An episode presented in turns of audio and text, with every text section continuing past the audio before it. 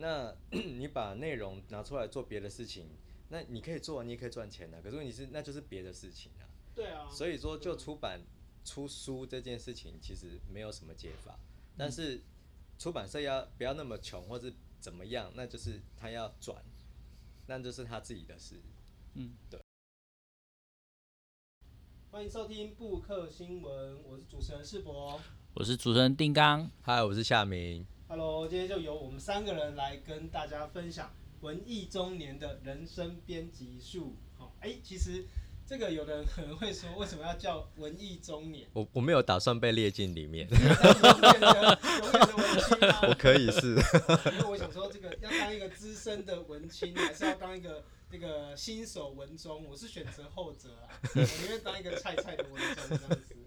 哦，那其实今天我们想要跟大家分享的就是这个大家的一些经验，然后呢，这个经验可能有趣啊，那也是一种分享。其实第一个应该是说，定刚，嗯，你曾经承认或者是被称为文青吗？我做文青已经二十年前的事了，就我还在念大学的时候，因为那时候念法律系，可是就呃很喜欢一些文艺活动啊，听摇滚乐啊什么东西，然后那时候头发是长的，那每次还会抱把吉他到处晃来晃去。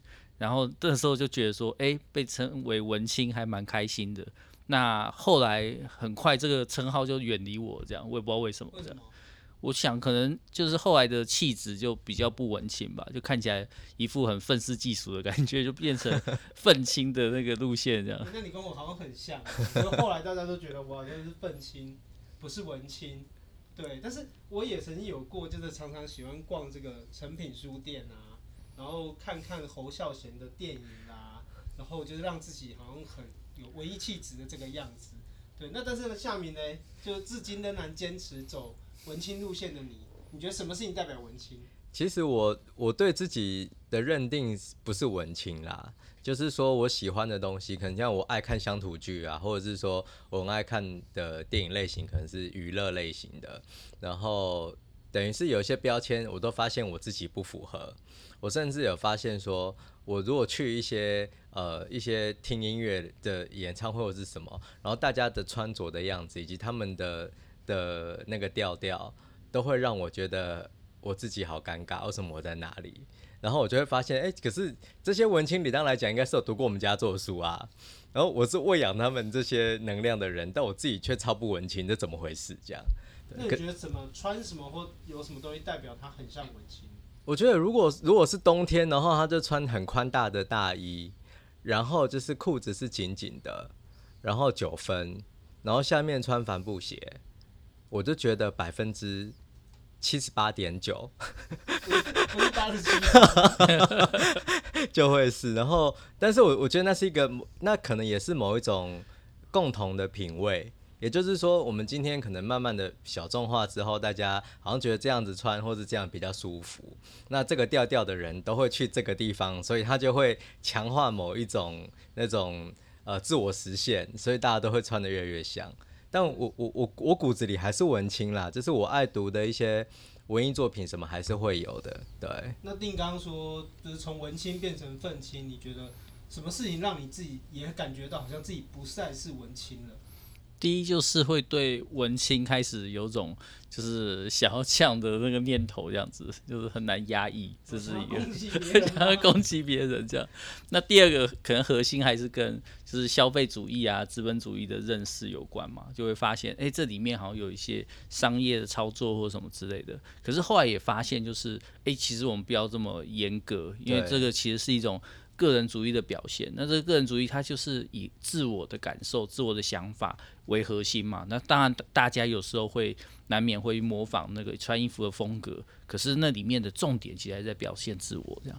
像我就是忽然发现要缴房贷，完全就没办法青春起来，然后那个肩肩膀上的重量越来越重。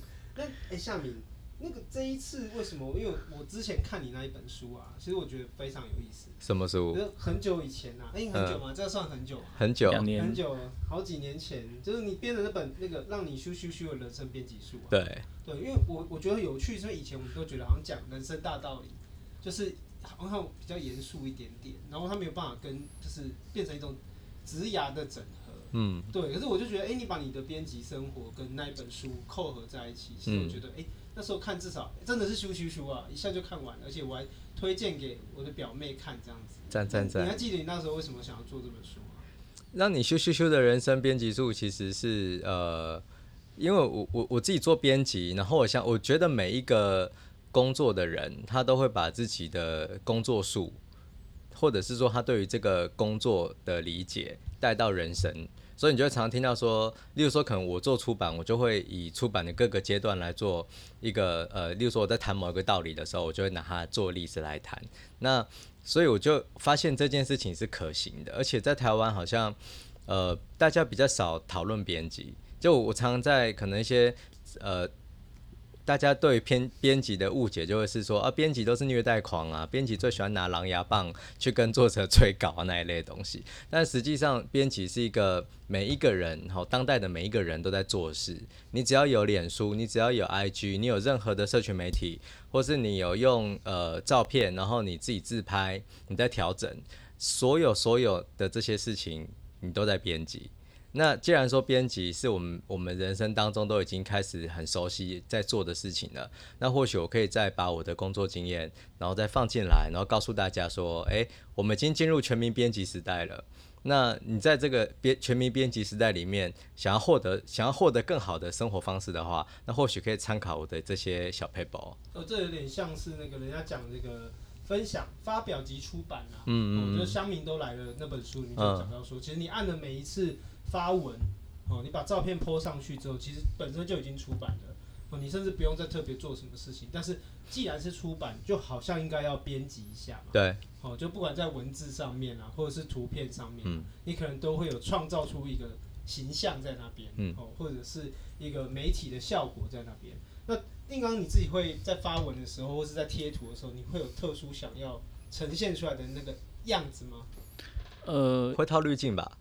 会套滤镜，会套滤镜，对。这这种自动编辑术，自动编辑术，对，这这已经很难回去了。这样，因为我自己在使用脸书或 IG 的时候，其实我有一个想法，就是我们是提供免费内容给他，然后让他会有一些流量。所以我自己在呃做这方面发文的时候，我反而会比较呃保留。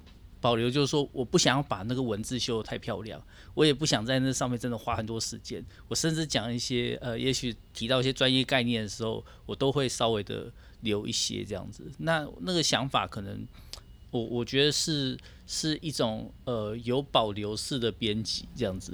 对对对，不要把招数都全部献出来。对，就是不要把有内容的东西全部都贡献给脸书就是这种想法。嗯或者是说，读者可能需要花更多的时间跟你有更多的接触，才能够得到比较深入的内容。对。所以这样听起来，其实夏明人真的很好哎、欸，真的，夏明是我见过人超级无私、超级好的一个人。我真的不知道，我我基本上只要我那一阵子在实验什么，在做什么，我就会很就是火力全开跟身边的人分享，或者我就会跟、嗯、呃跟透过脸书是透过现在我我现在没有用个人脸书了啦，但基本上很多同业的人他就会看我在做什么事情，他大概就会知道那个模组会是什么。那我我我个人是觉得。OK 啊，就是我我会，应该是说，我跟定纲一样，就是我不会花太多的时间在免费的的这些事情上，然后就是把它精雕细琢，因为我觉得这东西对我来讲太没有效率了。可是我换另一个角度想，是我我就会很快速的呈现，那有些错字我都懒得管它，但是我会在社群媒体上去呃，例如说传播我自己的某一些想法或者是某一些技能的原因，是因为。我觉得，如果有一天大家都会这件事情的时候，那我就必须要更厉害一点。嗯。所以透过这个方式，我其实就会，我发现自己的某一些呃不同的过程，的确都会一直持续的进化。但这件事也是会有一个极限的。所以我最近就已经慢慢的就想，哎、欸，既然我自己私人脸书没有在用了，那我也不用专栏未栏的写了。所以我现在就慢慢的会回到另一个阶段，就是自己专心的做自己的事情，然后减少跟世界的互动，这样子。那错字还是很重要啊。嗯。昨天不小心念错。嗯。搞了一晚上又一天。这个其实就是很简单的 sleep of tongue 啊。对，对啊。那哎、欸，这本书里面有提到几个？我觉得可以帮听众整理一下，他讲了四个面向，应该是最重要的啦。嗯、大家都来编辑，全民都来编辑。嗯，你分了四个面向，你说第一个要阅读过去嘛，第二编辑现在，然后第三是危机管理，还有行销未来。对、欸，那时候怎么想这样子来分？因为我觉得我们大多数的人都忙着应付眼前的问题，所以我们就是关关难过关关过，但是我们没有去思考过往的每一个关在我们身上留下什么痕迹。那也因为这件事情，所以我们其实没有时间整理自己。那如果说像硬碟，通常都还是要通整一下嘛，把那些奇怪的过程，把它整个把那个空气什么都挤出去也。好，哎，我这样讲很奇怪。好，一点或者空气没有，不是那个意思，但就是空间可以重整的。所以如果有有时间的话，我都会很建议大家可以回头去看看自己过往的，可能是几年前、几个月前好的某些笔记，或者是脸书，或者是一些作品。那你回头去看看当初的你是什么样子，你在乎的问题是不是解决了？那可能有一些你经历过一些伤害，或者是有一些好事，那你到现在都还能够从那件事情当中走出来吗？还是你就卡在那里呢？享受着过往的荣光，还是你就就从此坏掉？哦，那所以阅读过去这件事很重要。那也因为说你开始阅读过去了，所以你才开始在才能够开始往往前面去走嘛。所以说刚才提到的那后面三点，其实就有点像是我们整理好自己之后，然后就可以慢慢的、慢慢的往前走。那为什么会有一点是危机处理？是因为呃。我们在应付现在的这个状况的时候，然后好像我们都处理得差不多了，然后也可以让自己的生活比较呃可以有有正常的步调，但突然突然间都会有那个那个但是，好，但是什么事发生了？好，那你就会全火力全开去解决那件事情。可是你要要每次要解决一个危机，其实你都必须动用到过往所有的经验。所以等于，如果你有办法，就是呃，把前面的事情跟现在你的步调全部融合在一起，你才可以好好的去解决那些大的危机，让这些危机变成你未来的养分。那当你可以做完这些事情，而且你都不会害怕面对危机的时候，那你就可以开始去行销未来了。那行销的概念其实是。把你想要过的生活的方式投射到世界的角落嘛，所以你就会发现，让更多的人理解你的想象，让更多的人理解你的诉求。那这件事你会发现，越来越多人站在你身边，那这样的行销行销的方式就是有用的。所以等于当你可以做完前面的步骤了，你就可以好好的去把你未来的人生蓝图，然后就是铺开来，然后慢慢的去找到你的伙伴。然后增加自己的影响力，那也不是说你一定要做网红啦，但就是说，当你发现你不是孤单的时候，那这个世界对你来讲就不会这么痛苦了。嗯，那定刚，你不觉得很困难吗？要怎么介绍自己？就说要把自己变成一个极短篇小说，就是夏明写这样子说，把自己的人生变成一个极短篇小说，那其实是有点不简单呢。我觉得超难啊，就是。呃，夏明是资深的呃编辑人，然后也是在做这方面非常厉害的能手。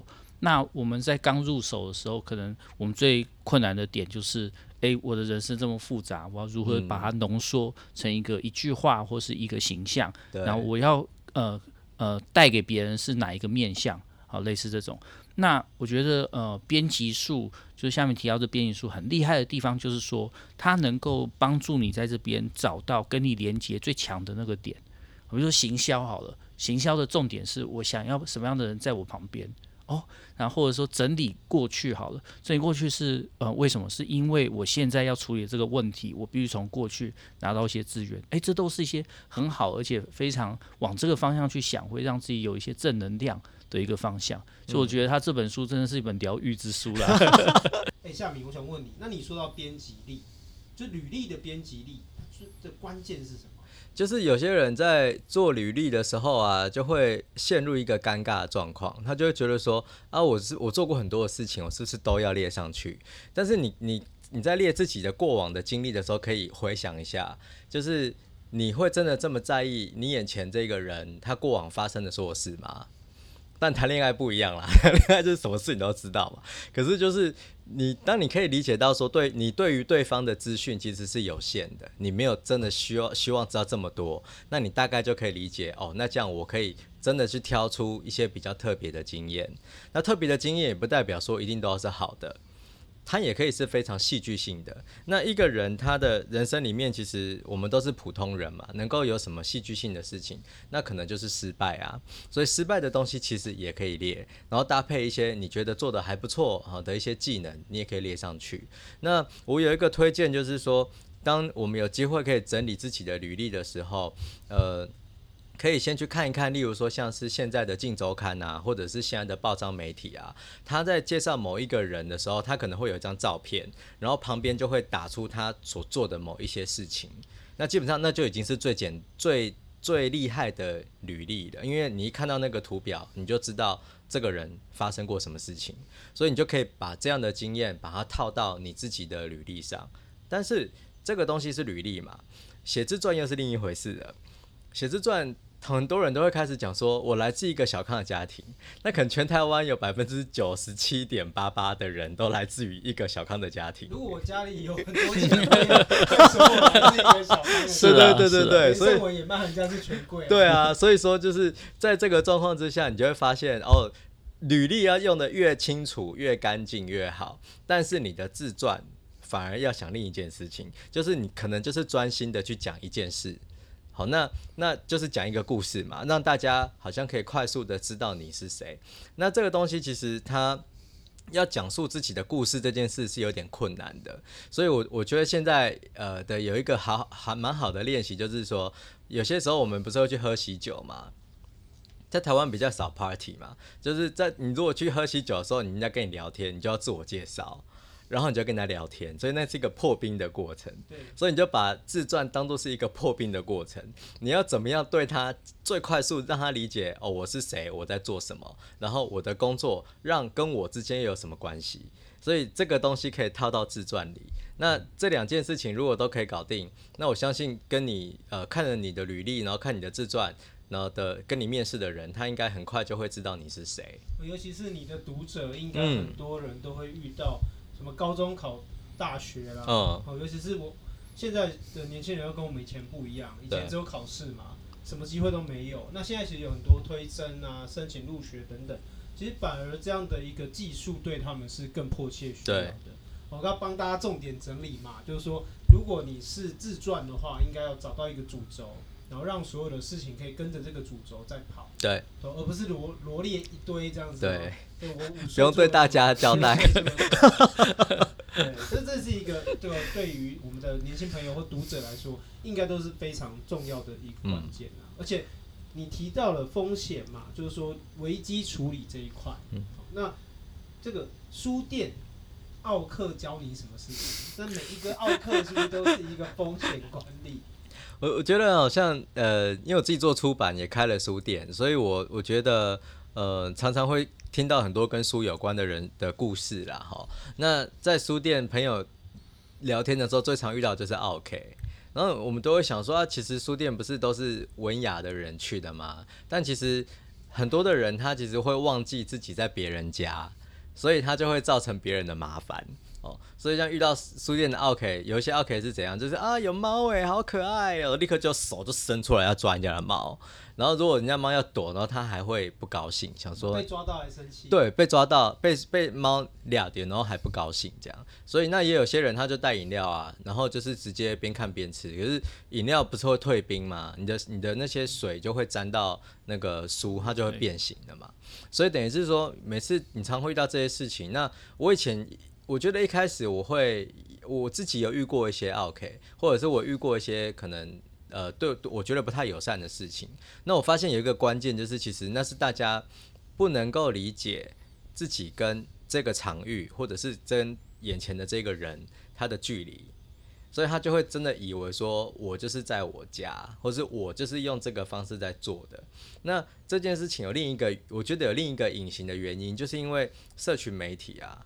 就是社群媒体让我们好像可以很轻松的去接触到谁谁谁，然后我们误以为说我们就跟那个谁谁谁很熟，反而我们就会忘记面对面交流的时候的分寸呢。然后我我真的常遇到一些一些读者也好，或是或是一些一些朋友，就是我真的没有那么熟，可是他就是会讲的好像怎么样一样。那当然我我理解他是很关心我的脸书或者是什么，但这件事情就会有点怪怪的。有可能他只是没有被打过啊。嗯，不是我不会打，但我觉得就是那个人跟人之间的距离，或者是人跟一个场域之间的距离，那个那个分寸，其实是现在大家要学习的。因为社群很容易让你觉得，然后你随时都 follow 到这个人的资讯。像我国小同学那种都二十哎三十年没有不见得有见到面的，可是因为你有网络的关系，所以你其实一直 follow 得到他的状况，嗯、然后你一直知道他的近况。有时候就是当然好处是说你就会觉得很熟悉，对。可是缺点就是你可能也会忘记说，这个人跟人的这个实际上的接触还是最实际是见到面的那个来往的关系，然后才是才是真正的。那他也可能没有经营过书店，哦，没有在有这样的空间的一个概念，所以。他会不知道说为什么他觉得好像理所当然的，或者是为什么不可以给他方便，可是他不会知道说这些方便其实造成店家很大的困扰。对，所以这个是这个当然就是一种风险管理嘛。那我们面对到这个东西，其实也是想办法处理啊。对啊，也不可能真的打他，但是要怎么这个让他能够理解我们的难处。所以说，他透过这种方式的话，我就觉得委婉这件事情是很重要，但是要有一点幽默，就是说我们可能会反过来。呃，例如说，可能是以前不是以前很早期的时候啊，不是说我们去买衣服的时候，然后二三十年前，然后那时候不是刚好有那个那个摄影机刚有，哎，我不要讲摄影机好，那时候还太早，我在一个更早以前的，我曾经在一家应该是 Net 吧，还是在哪里，然后就是我国高中的时候，然后那时候他们刚开哦，然后你就第一次进去进去那个比较大间的衣服卖场，我说哇，好干净，好漂亮，然后我就进去那个更衣室哦，它里面就贴了一个。一个小的标语说啊，你要小心哦，不要让我们的衣服沾到你的口红，就是说不要让我们的衣服坏掉你的妆的意思。但这件事情它表面上听起来是我我我不希望我们家的衣服会造成你的困扰，但实际上它的意思是你嘴巴在穿衣服的时候给我注意一点，不要沾到我的衣服。这个处理的方式，然后透过这样的一个有点也不是自嘲，但是它是一个体贴的反转。来让怕自己我给你造成麻烦，那反而人家就会真的会稍微小心一点点。所以我觉得有时候遇到 OK 是什么？其实我们不一定是直接面对他，但有时候是必要的。可是善意的提醒，以及说怎么样让对方听得舒服，哦，那可能是从事服务业的确是需要注意的事情。幽默感啦，对。哦，有时候我在跟人家讲一些那个社会运动啊，或者是一些。有不同的想法的时候，其实都会强调幽默感是一个很重要的东西。嗯，它本来是应该是建立在人生的 all the time，随时都应该有这种角度可以去让这个气氛可以做一些反转。对，或者是让他也可以从不同的呃去思考，说为什么这个人他会有想法跟你不一样。对，那如果是这样来看的话，那你后来这本书出来的时候，你有去演讲吗？有啊。那你那小朋友怎么说？应该是说年轻的朋友在看到你这个。这个这个书，或者你跟他分享的时候，正向的比较常见，然后或者是正向回馈啊，就是或者说夏明老师的这种这种先搁置，好不好？那你有没有遇过比较不同的反向的刺激，或者是有没有什么不一样的回馈，让你印象非常深刻的？我说实话，我演讲的经验里面还真的很少哎、我真的很少，我我几乎没有遇过呛，因为应该这样讲，就是说我在我会我我在演讲的时候，或者是我在写书或文章的时候，其实我会我我想我都是不知不觉透露出我能够讲的就是我自己的事情，这件事情它没有办法代表是一个通则，它没办法运用在每一个人身上，但如果说你愿意的话，可能可以尝试看看。那我比较常遇到的状况反而是就是有时候。讲完结束了，大家就会蜂拥而至，然后开始讲，就是掏心掏肺的说一些话。但我我有时候也会有一点尴尬，所以我我一开始还会听，然后会试图去讲。但我后来发现，其实我就会直接告诉他说，就是呃，但这部分我可能是你的私事，我比较没办法可以参与。那我能够讲的事情，其实我我的知识其实都放在书里面，或者是一些文章里，你可以自己去看这样子。就每个人都必须为自己的生活跟生命负责。对。但生命总是会自己找到出路，就是尽可能让大家可以自己去找到 self help 的方法了。嗯，要告诉他们，我们不是他的出路，这样。对啊，对，就是我们没办法贩卖希望。对，对，只能告诉他说，就这个就是社会的下会很细，也也没那么严重，但就是说，的确就是，呃，我们没有办法从一个陌生人身上，不管他是不是有名的人或者是厉害的人，我们是不可能这么快从他们身上得到一一些方式可以可以帮助自己的。哦。那今天很高兴，我们邀请到夏明来跟就是大家聊他的人生编辑术。夏明要不要再跟大家介绍这本书？虽然他有点年纪了，让你羞羞羞的人生编辑术，其实对我来讲是蛮。呃，生活化的书啦，然后我发现就是，即使隔了几年再看，它其实内容都还是跟得上时代。那可能是就是一个杰作，就是，但基本上我觉得这本书，如果说你对于呃，你想要整理自己，可是你好像诶突然间也不知道要怎么整理的话，那这本书或许可以帮助你在这个时代，然后找到一个切入点，然后让你可以好好的呃去审视自己过去的经验，然后慢慢的来朝向一个比较光明的未来前进，这样。好，所以如果你今天分享我们的节目的话，我们会抽三本电子书的，让你咻咻咻的人生编辑术。赞。好，那如果有什么意见或者想推荐什么书籍，一起在布克新闻聊聊的话，都可以到我们的 IG 粉丝专业，然后或者写 email 给我们，推荐一下我们的书籍。我们的 IG 是台湾 Book News，我们的信箱是台湾 Book News at gmail.com。感谢你的收听，布克新闻，下次再见，拜拜，拜拜。本节目是与 Readmoo 读墨电子书合作制作，Readmoo 是台湾最大的繁体中文电子书，Readmoo 是买书、看书、分享书的阅读基地，完整的阅读体验就从读墨电子书开始，布克新闻与你继续爱读一万年。